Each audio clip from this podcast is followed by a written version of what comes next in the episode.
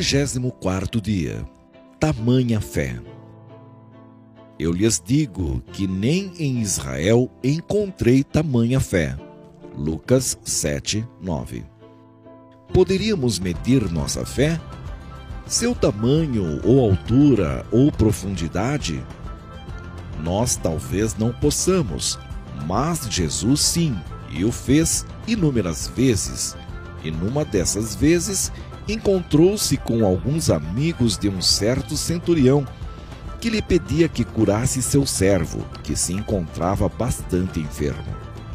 Jesus não necessitou entrar na casa do centurião por causa desta grande fé. Ao aproximar-se, o centurião enviou amigos para dizer a Jesus que ele não merecia estar na sua presença e sabia que bastava uma ordem sua e seu servo seria curado. Jesus ficou espantado com essa atitude, pois não havia visto ninguém assim entre o seu povo. E ainda completou: Não vi em Israel alguém com esse tipo de fé, ou com uma fé deste tamanho.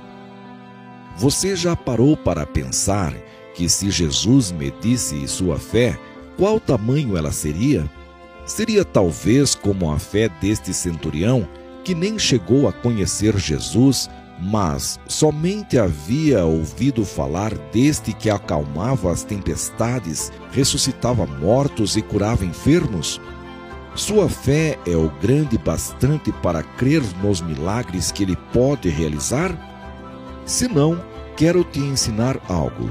Assim como o nosso corpo necessita de alimento para crescer e se desenvolver, nossa fé também necessita, mas não do alimento físico, mas espiritual. Portanto, a fé vem por ouvir a mensagem, e a mensagem vem por meio da pregação a respeito de Cristo. Romanos 10, 17.